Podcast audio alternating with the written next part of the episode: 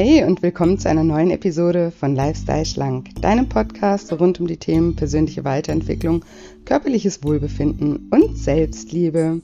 Ich bin Julia und heute möchte ich mit dir über das Thema Gefühle sprechen.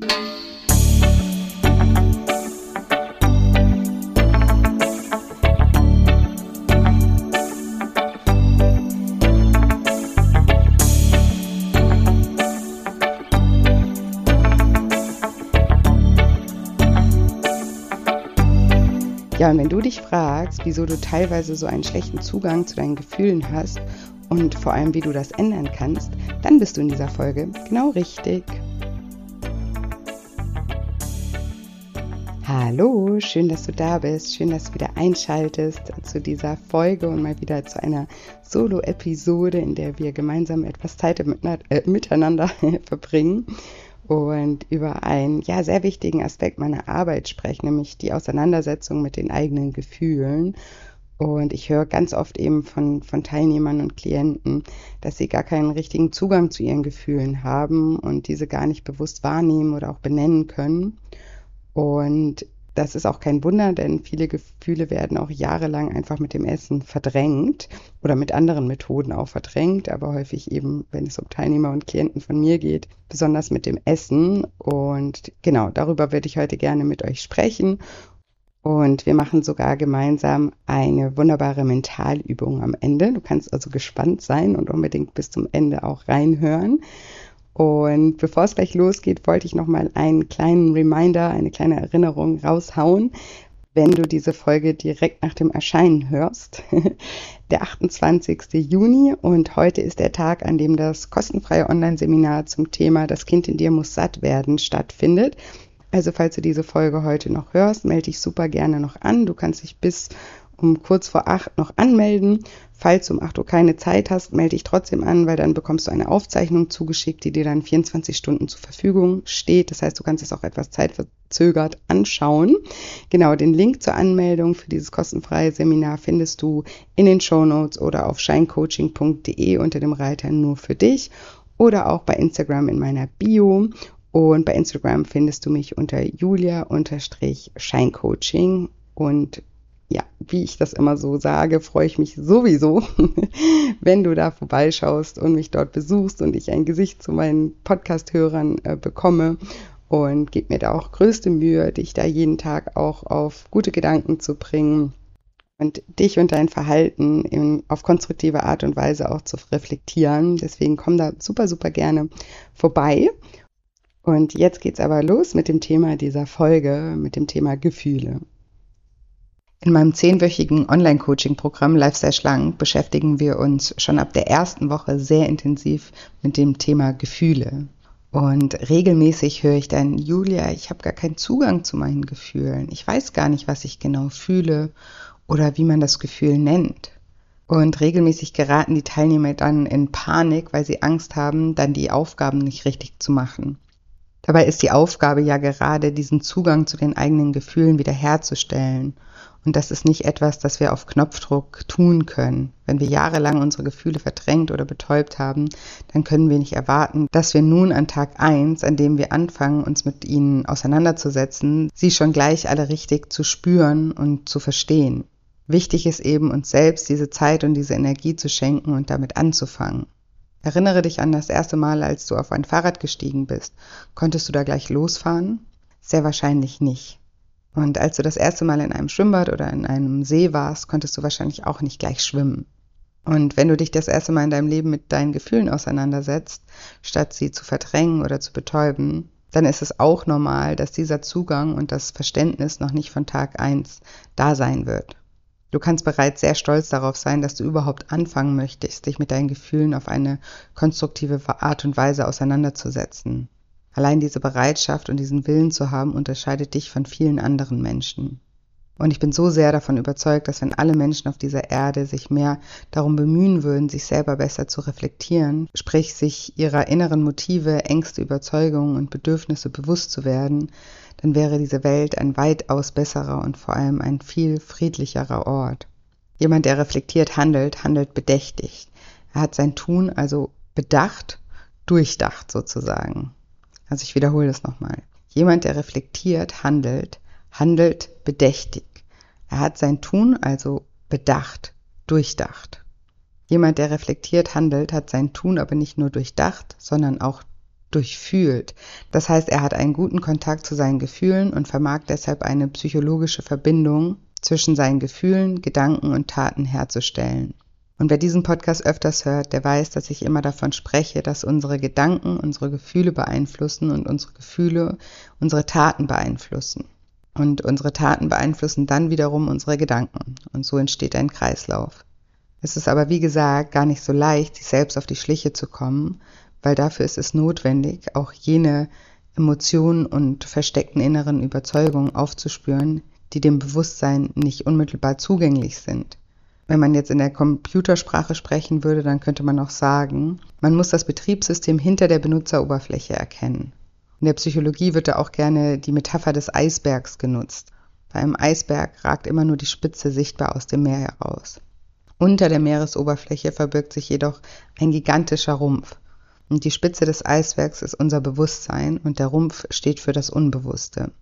Unser Handeln, Fühlen und Denken wird weitgehend unbewusst gesteuert und darin liegt eine enorme potenzielle Fehlerquelle. Anders als Tiere, die in der Regel keine unbewussten Konflikte kennen und deshalb instinktiv immer richtig handeln, handelt der Mensch häufig instinktiv falsch. Das heißt, wir können uns im Unterschied zu Tieren nicht unbedingt in jeder Situation auf unseren Instinkt, unser Unterbewusstes verlassen. Denn jeder von uns hat aufgrund seiner Vergangenheit eine teils bewusste, teils unbewusste Prägung erfahren, die bei keinem Menschen ausschließlich positiv und gesund ist. Die unbewussten und verdrängten Wesensanteile in uns haben sehr viel Macht. Sie geben sich jedoch nicht so gerne zu erkennen und bleiben häufig unentdeckt im Untergrund und steuern von dort aus das Geschehen, ohne dass uns das eben bewusst ist. Viele Menschen verhalten sich beispielsweise aggressiv, ohne dass ihnen bewusst ist, dass hinter der Wut, hinter dieser Aggression eigentlich eine Angst verborgen steckt. Und viele Menschen, und vielleicht gehörst auch du dazu, haben ein gestörtes Verhältnis zum Essen und halten sich für undiszipliniert und willensschwach, ohne zu verstehen, dass sich hinter dem Verhalten ein unbewusstes Gefühl versteckt, zu dem sie noch gar keinen Zugang haben. Der erste und wichtigste Schritt ist wie immer, ein Bewusstsein zu entwickeln, dass sich hinter bestimmten Verhaltensweisen bisher unbekannte Gefühle verborgen liegen könnten. Wer sich diese Zusammenhänge bewusst macht, kann anfangen, sein Verhalten auf der bewussten Ebene zu durchschauen und legt damit den Grundstein für Veränderung. Und ob wir einen guten Zugang zu unseren Gefühlen haben, hängt von vielen unterschiedlichen Faktoren ab. Ich werde jetzt mal ein paar Beispiele machen und bitte verzeiht mir, wenn ich hier dabei immer mich auf die Mutter beziehe. Sie ist sozusagen einfach Stellvertreterin für die Person, die dem Kind am nächsten steht. Das kann in manchen Fällen auch der Vater oder die Oma oder sonst irgendjemand sein. Ich sage hier einfach jetzt immer Mutter, damit es einfacher ist. Und schon die Erfahrungen, die wir in den ersten zwei Lebensjahren machen, haben großen Einfluss darauf, ob wir später Zugang zu unseren Gefühlen haben oder nicht. Es hängt beispielsweise davon ab, ob unser Gehirn Bindung aus den frühesten Kinderjahren mit Sicherheit, Wärme und Geborgenheit assoziiert oder mit Verlassenheit, Einsamkeit und Angst. Da die ersten zwei bis drei Lebensjahre der früh frühkindlichen Amnesie unterliegen, wir uns also nicht an sie erinnern können, sind die Erfahrungen, die wir in dieser Zeit gemacht haben, unserem Bewusstsein normalerweise nicht zugänglich. Aus diesem Grund ist es eben auch so wichtig, sich immer mehr Zugang zu seinem Unterbewusstsein zu verschaffen. Ein kleiner Säugling ist vollkommen abhängig von seiner Mutter. In den ersten Lebensmonaten weiß er noch nicht einmal, dass er und seine Mutter getrennte Wesen sind.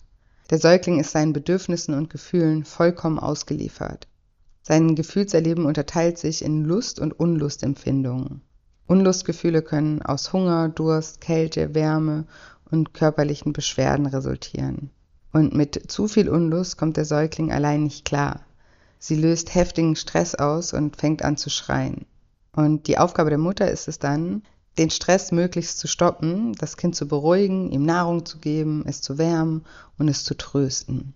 Aber neben dem Bedürfnis der Unlustbeseitigung hat der Säugling aber auch ein angeborenes Bedürfnis nach sozialem Kontakt und menschlicher Zuwendung. Es ist also nicht nur die Aufgabe der Mutter, dem Säugling den Stress der Unlust abzunehmen, sondern auch ihm ja Zuneigung und Zuwendung zu schenken. Im ersten Lebensjahr lernt das Kind zunehmend seine Motorik zu steuern. Seine Hände greifensicherer, er kann sich vom Rücken auf den Boden drehen, lernt krabbeln und unternimmt am Ende des ersten Lebensjahres äh, meistens die ersten Schritte. Und seinen Wunsch nach Zuwendung und Nahrung kann das Kind somit immer mehr steuern, indem er nach der Mama oder dem Fläschchen greift, auf die Mutter zukrabbelt oder sich ab oder zuwendet. Und im besten Fall schwingen sich die Mutter und das Kind aufeinander ein und die Mutter versteht die Signale ihres Kindes immer besser zu verstehen.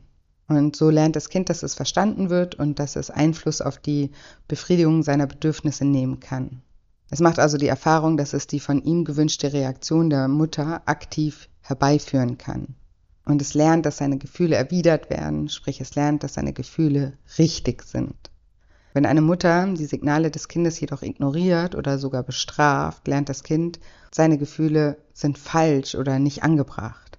Das Einfühlungsvermögen der Mutter ist also eine grundlegende Voraussetzung dafür, dass das Kind lernt, seinen eigenen Gefühlen zu vertrauen.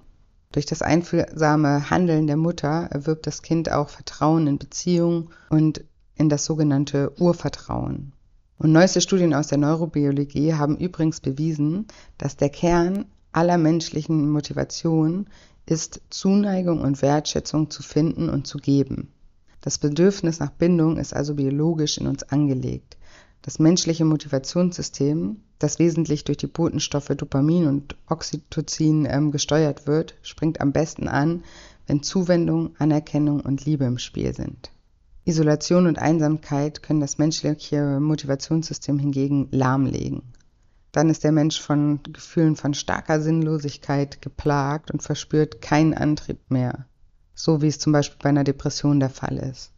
Die ersten zwei Lebensjahre sind also von zentraler Bedeutung, wenn es darum geht, einen Zugang zu den eigenen Gefühlen aufzubauen und diese als etwas Natürliches und Richtiges zu empfinden.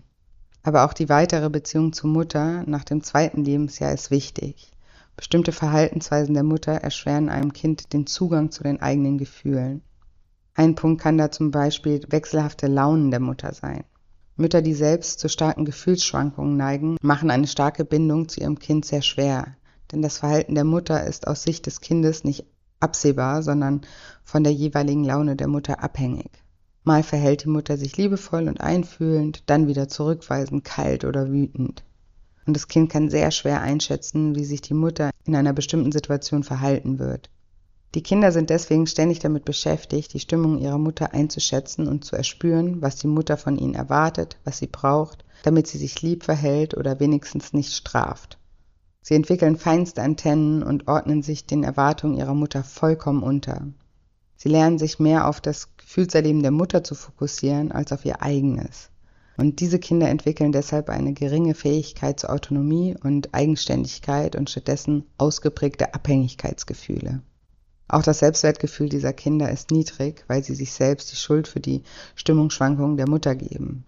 Alle Kinder neigen dazu, sich selbst die Schuld zu geben, wenn die Eltern böse mit ihnen sind. Schließlich sind die Erwachsenen aus ihrer Perspektive groß und unfehlbar. Und das resultiert dann eben ganz oft in dem Glaubenssatz, ich bin nicht gut genug. Also das sehr ambivalente Verhalten der Mutter wird auf das eigene Versagen zurückgeführt. Und die Mutter wird gleichzeitig auf so eine Art Podest gestellt. Und genau dieses Verhalten spiegelt sich dann auch später in, in den weiterführenden Beziehungen wieder. Auch als Erwachsene sind diese Menschen ständig damit beschäftigt, die Zustimmung und Anerkennung ihres Partners, ihrer Freunde, ihrer Vorgesetzten, ihrer Kinder und so weiter zu erlangen. Sie sind permanent auf Empfang geschaltet und extrem sensibel für unausgesprochene Erwartungen anderer. Blind sind sie jedoch leider gegenüber ihrer eigenen Gefühle. Und ein anderer Grund, warum Menschen keinen Zugang zu ihren eigenen Gefühlen entwickeln, kann sein, wenn Kinder in ihrem Bedürfnis nach Vertrauen und Nähe erheblich frustriert wurden. Wenn Mütter zum Beispiel sehr kühl und distanziert, vielleicht sogar sarkastisch, demütigend oder misshandelnd sind. Wenn die frühe Kindheit dominiert ist von Erfahrungen der Lehre, der Zurückweisung und einem gravierenden Mangel an Wärme und Verständnis. Wenn es den Müttern dieser Menschen einfach an Einfühlungsvermögen in die Bedürfnisse ihres Kindes fehlt und es ihnen schwerfällt, körperliche und seelische Nähe zu ihrem Kind zu empfinden und herzustellen.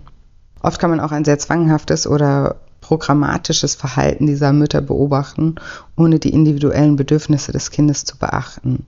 In den 60er Jahren ging beispielsweise eine falsche Ansicht über die Erziehung um, dass es richtig sei, Kinder schreien zu lassen und sie nur zu festen Zeiten zu füttern und aus dem Bett zu nehmen.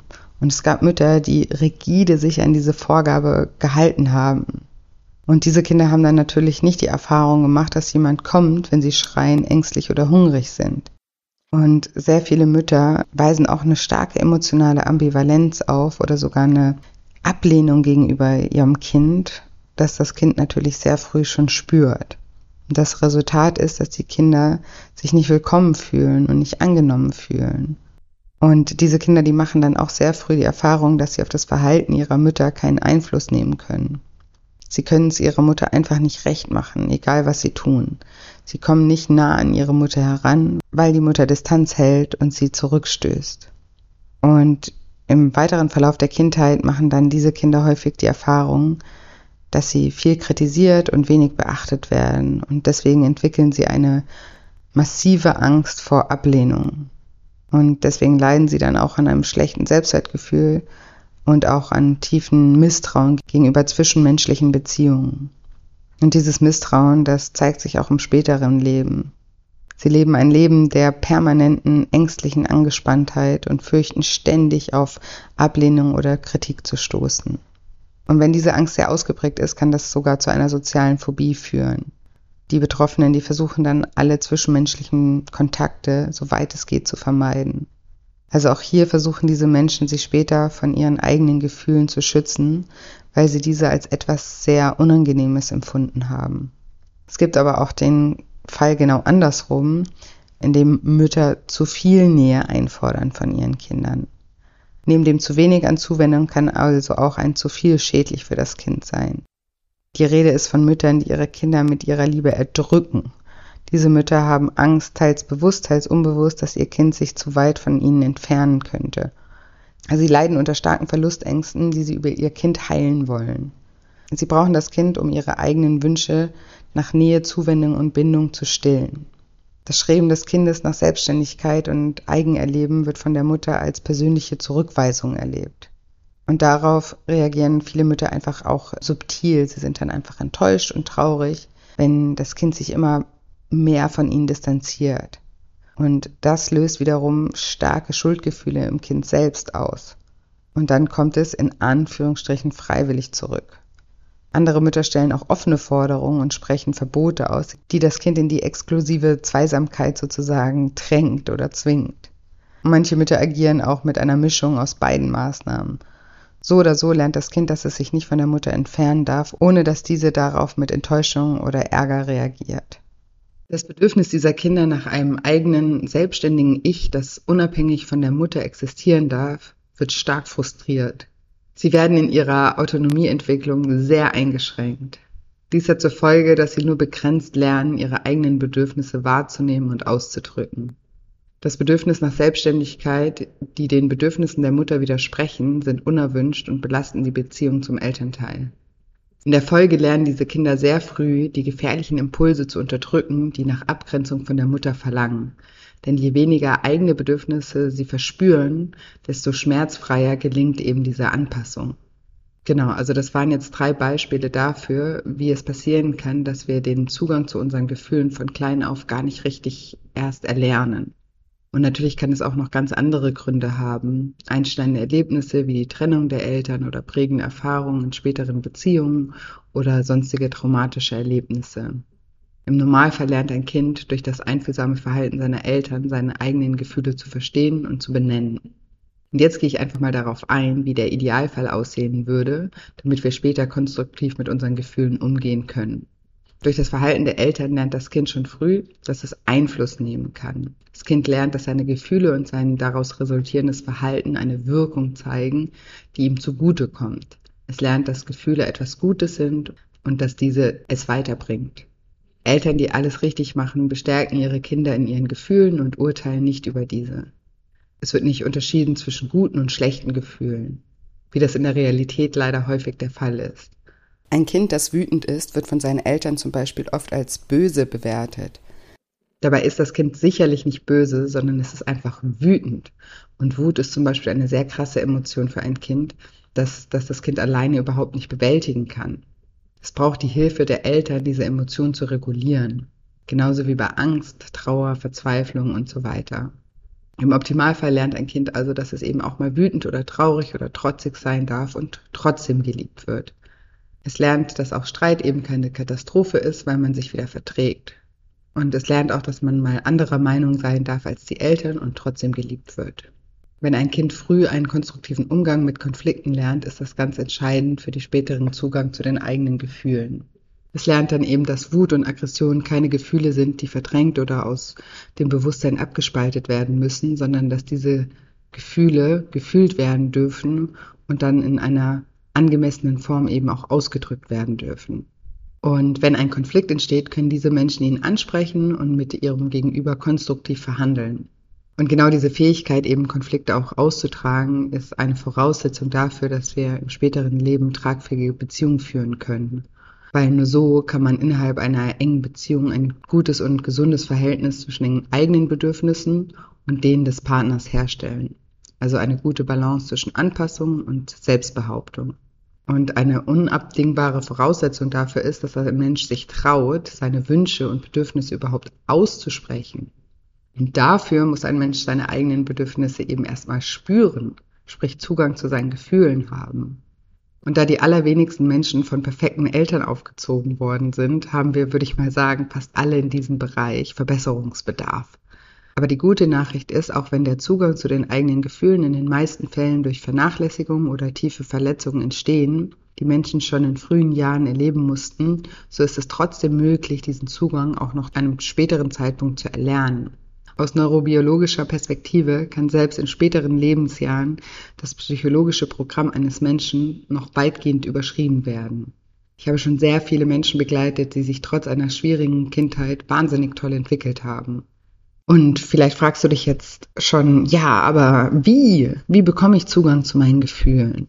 Und der erste Schritt ist wie immer das Bewusstsein, also die Selbsterkenntnis. Solange mir selbst nicht bewusst ist, warum ich mich immer wieder so und nicht anders verhalte, solange ich meine persönlichen Verhaltensmuster nicht kenne, werde ich keinen Zugriff auf die unbewussten Mechanismen finden, die in mir am Werke sind. Solche unbewussten Mechanismen freizulegen, sie erkennbar und somit auch in gewisser Weise greifbar zu machen, ist das Hauptanliegen meiner Arbeit. Dafür gibt es diesen Podcast, meine Bücher, aber auch mein Online-Programm. Das wird von Teilnehmern ja zum Beispiel auch ganz oft als Reise zu sich selbst beschrieben. Und auch in meinem Buch Deine Gefühle wiegen mehr als du denkst, kannst du dir ja vorstellen, um welches Thema es sich hauptsächlich handelt. Wie ich eingangs schon gesagt habe, ist es anfangs wichtig, Geduld aufzubringen und nicht zu denken, dass wir einen Knopf drücken und dann von jetzt auf gleich 100% Zugang zu unseren Gefühlen bekommen. Es ist vielmehr eine Reise der Selbstreflexion, auf die wir uns begeben. Und für diese Reise stelle ich dir, wie gesagt, diesen Podcast, meinen Instagram-Kanal, meine Bücher und für intensivere Betreuung auch mein Online-Coaching-Programm zur Verfügung. Aber natürlich kannst du auch von anderen Büchern, Workshops und Programmen profitieren, die sich damit auseinandersetzen. Oder natürlich eben auch von einer Psychotherapie. Vielleicht denkst du dir jetzt aber auch, oh je, ich will da gar nicht hin, genau hinschauen. Ich, ich will lieber weitermachen wie bisher, da weiß ich wenigstens, woran ich bin. Damit kann ich umgehen. Ich will diese ich will diese Büchse gar nicht aufmachen. Und ich kann diesen Gedanken total gut verstehen. Und es ist auch wie immer, wenn Veränderung vor der Tür steht, dass der erste Impuls uns sagt, lass das, tu das nicht, ist doch alles gut. Und ja, wenn wirklich alles gut ist, dann ist auch alles gut und du brauchst dich nicht auf diese Reise zu machen und nach Problemen zu suchen. Aber es gibt wahrscheinlich einen Grund, warum du gerade diesen Podcast hörst. Und dieser Grund ist wahrscheinlich, dass du irgendwo einen Leidensdruck verspürst. Wie gesagt, das Essen ist eben oft eine sehr gute Möglichkeit, unsere Gefühle zu verdrängen oder eben auch zu betäuben. Und ich kann dir hier nur aus der Erfahrung von vielen Menschen, die sich auf diese Reise begeben haben, berichten, dass es sich lohnt, dahin zu schauen. Im Englischen gibt es diesen Spruch, der heißt, The quickest way out is always through. Also der schnellste Weg raus führt immer hindurch. Meine Teilnehmer berichten ausnahmslos, dass sie sich seitdem sie sich angefangen haben, mit sich und ihren Gefühlen auseinanderzusetzen, sie viel festeren Boden unter ihren Füßen haben als vorher. Sie erfahren sich selbst als viel klarer und ausgeglichener. Sie fühlen sich unbeschwerter und leichter. Sie müssen nicht mehr Versteck spielen und das spart sehr viel Lebensenergie. Sie fühlen sich ruhiger, gefestigter und zufriedener. Und ihre Beziehungen sind stabiler geworden. Auch die Beziehungen zu Freunden und zwischenmenschliche Kontakten im Rahmen der Arbeit sind tragfähiger geworden. Und sie fühlen sich auch nicht mehr so gehetzt und es fällt ihnen viel leichter als früher, eine Entscheidung zu treffen und zu dieser Entscheidung auch zu stehen. Ich höre auch oft, dass die Teilnehmer viele positive Rückmeldungen aus ihrem eigenen Umfeld erhalten.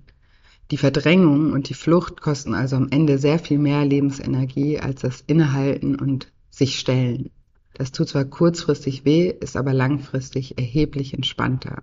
Es lohnt sich also, diese Reise anzutreten. Die Frage ist nun, wie man den Schlüssel zu diesem Verlies wiederfindet, in dem die verdrängten und betäubten Gefühle eingesperrt sind. Und da gibt es eine kleine Übung, die ich dir heute gerne mit auf den Weg geben möchte. Und die Übung ist abgeleitet von einer Methode, die sich Focusing nennt, die von Eugene Jantlin, einem amerikanischen Philosophen und Psychotherapeuten, erfunden wurde. Beim Focusing geht es darum, sich auf jene Körperempfindungen zu konzentrieren und sich mit ihnen zu verbinden. Besonders die Körperempfindungen, die sich auf die Körpermitte beziehen, also im Bauch und im Brustraum. Und gemeint sind Empfindungen wie zum Beispiel ein Kribbeln, ein enges Gefühl auf der Brust, ein allgemeiner Druck oder ein Ziehen im Magen. Es geht um diese scheinbar kleinen Empfindungen, die man oft gar nicht richtig wahrnimmt und wenn man sie spürt, häufig nicht näher einordnen oder benennen kann.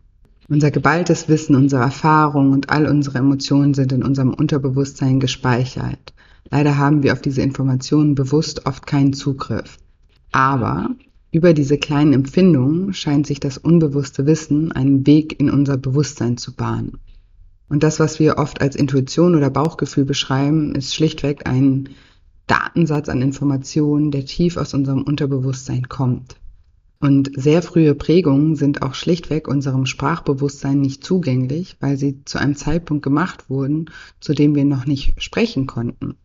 Und deshalb präsentieren sich diese Erfahrungen, die wir in unseren ersten zwei Lebensjahren gemacht haben, vorwiegend als körperliche Empfindungen. Und um die Übung zu machen, solltest du dir jetzt einen ruhigen Ort suchen, wo du einen Moment ungestört meinen Worten lauschen kannst. Wenn du möchtest, dann schließe die Augen und atme einmal tief durch die Nase ein und durch den Mund wieder aus. Entspanne dich und richte deine Aufmerksamkeit auf dein Inneres. Nehme deine Atmung wahr.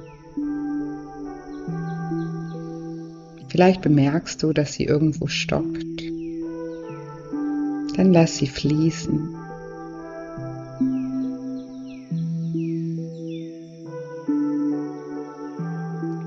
Und wenn Gedanken dich überrollen, Stelle einen Abstand zwischen dir und deinen Gedanken, deinen Problemen her und sage dir, abgesehen davon geht es mir gut.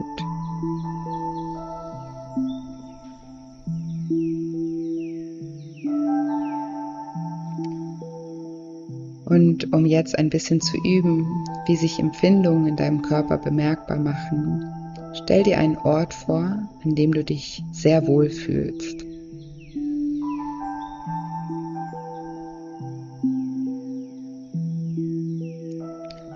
Nehme wahr, wie deine Körpermitte auf diese Vorstellung reagiert.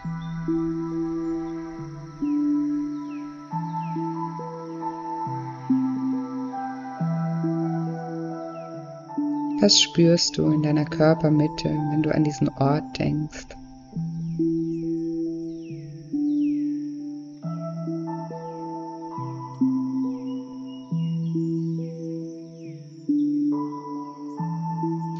Und als Kontrast stelle dir nun einen Ort vor, an dem du dich überhaupt nicht wohlfühlst.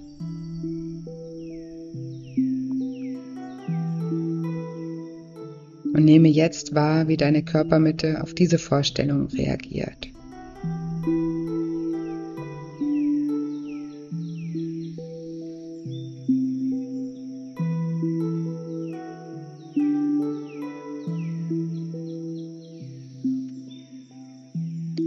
Und nun stell dir die Frage, wie es dir heute geht.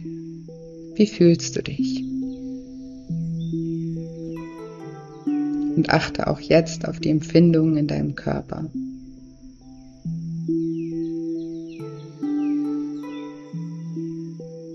Antworte nicht mit deinem Verstand, sondern lass deinen Körper auf die Frage reagieren. Wie geht es dir?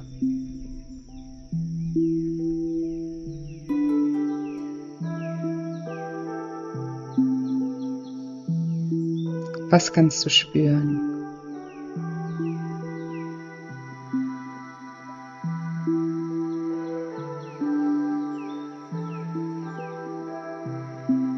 Was ist da für ein Gefühl in deinem Körper?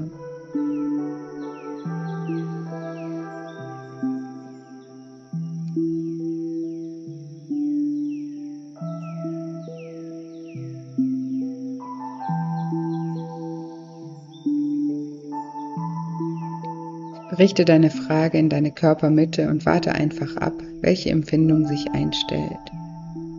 Nimm diese einfach nur wahr, ohne zu bewerten, ohne zu analysieren, einfach nur wahrnehmen.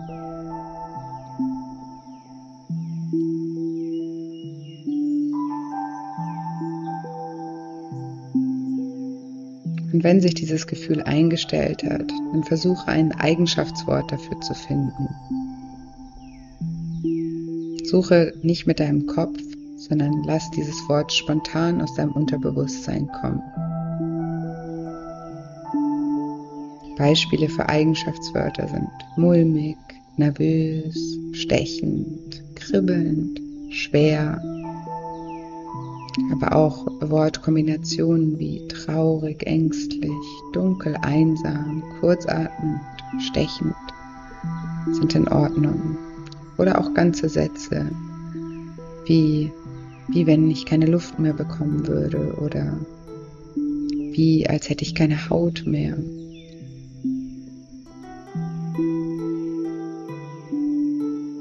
Suche dein ganz eigenes Wort oder deinen ganz eigenen Satz für dein Gefühl zu finden.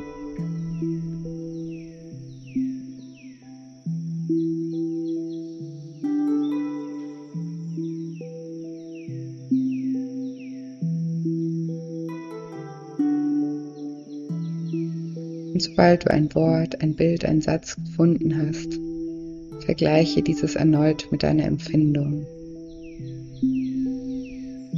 Dafür ist es wichtig, dich noch einmal ganz mit diesem Gefühl zu verbinden. Wenn du zum Beispiel das Wort Angst gefunden hast, dann frage dich innerlich, ist das Gefühl, das ich fühle, Angst? Und falls ja, dann fühlt es sich jetzt irgendwie passend, irgendwie erleichternd an.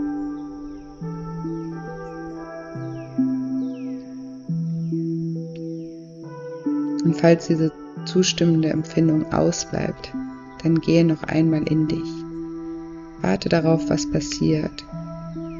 Dränge dir keine Antwort auf, denn damit würdest du deine Wahrheit blockieren.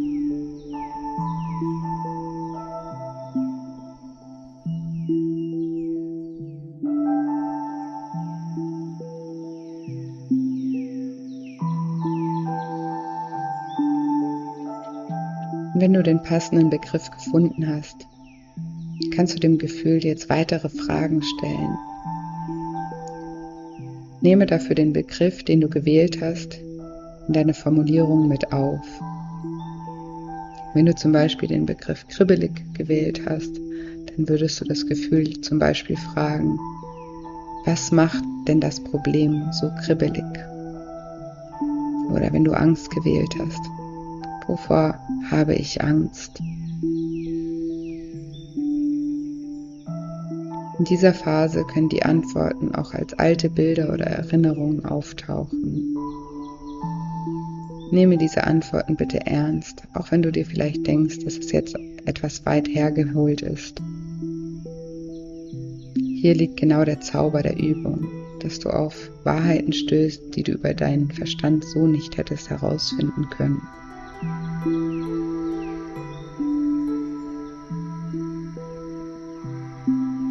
Also, wenn du den passenden Begriff gefunden hast, kannst du jetzt dem Gefühl Fragen stellen.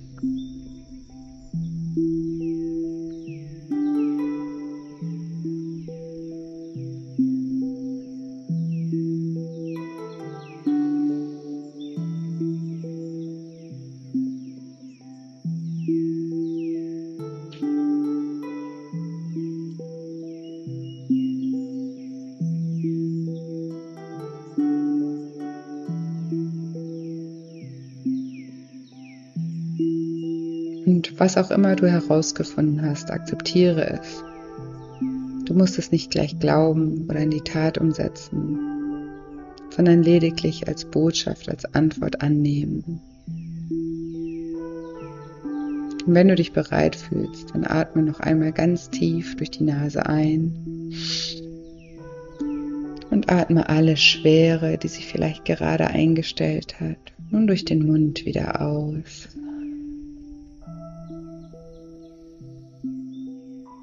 Noch einmal ganz tief einatmen und durch den Mund wieder aus. Und dann öffne langsam die Augen und komm ins Hier und Jetzt zurück. Hallo und welcome back. Und ja, du kannst diese Übung immer mal wieder wiederholen, um dich mit deinen Gefühlen zu verbinden. Und generell sind da ja auch viele Informationen in dieser Übung. Es lohnt sich also immer, das einfach ein paar Mal zu machen. Dann wirst du auch immer, ja, immer schneller und immer, immer besser in, in der Wahrnehmung deiner Gefühle. Und du kannst dich auch im Alltag immer wieder darin trainieren, immer wieder deine Körperempfindung wahrzunehmen. Und dafür kannst du dir immer wieder mal folgende Fragen stellen. Zum Beispiel, wie fühlt sich meine Beziehung an? Oder wie fühlt es sich an, dieser Person zu vertrauen? Oder wie fühlt sich die Beziehung zu meiner Mutter, zu meinem Vater an? Oder wie fühlt es sich an, Nein zu sagen? Also du kannst dir beliebige Fragen stellen, die dich beschäftigen und auf die Reaktion in deinem Körper achten. Und somit wirst du immer mehr und immer mehr ein Gespür für deine Gefühle aufbauen.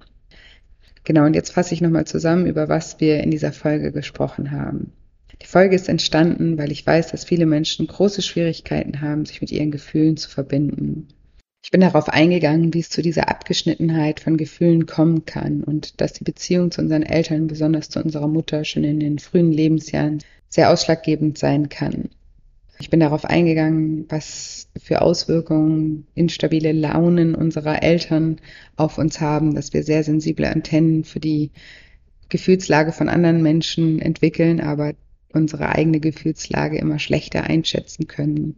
Oder dass sehr distanzierte Eltern das Gefühl in uns hinterlassen, nicht gewollt zu sein und wir aufgrund dessen uns immer weiter zurückziehen oder dass eben auch der umgekehrte Fall dazu führen kann, also wenn Eltern zu viel Nähe brauchen und unseren Wunsch nach Autonomie persönlich nehmen, dass auch das dazu führen kann, dass wir ja unsere Gefühle nicht wirklich wahrnehmen lernen.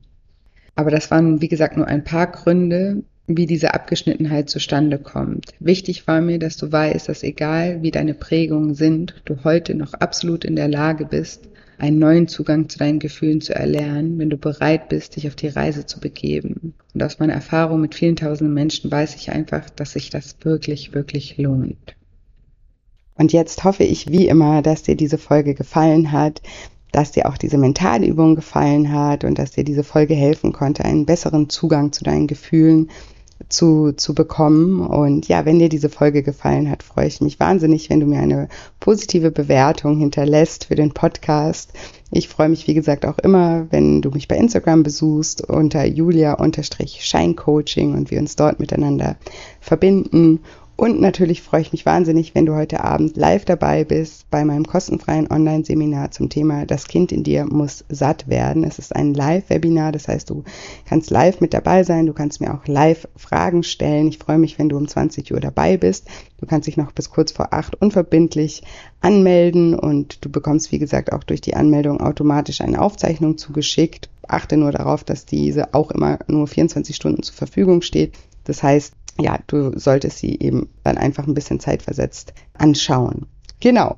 Also dann bis hoffentlich heute Abend und bis spätestens nächste Woche. Und ich wünsche dir natürlich wie immer eine wundervolle Woche voller neuen Möglichkeiten und freue mich auf nächste Woche Dienstag. Mach's gut, deine Julia.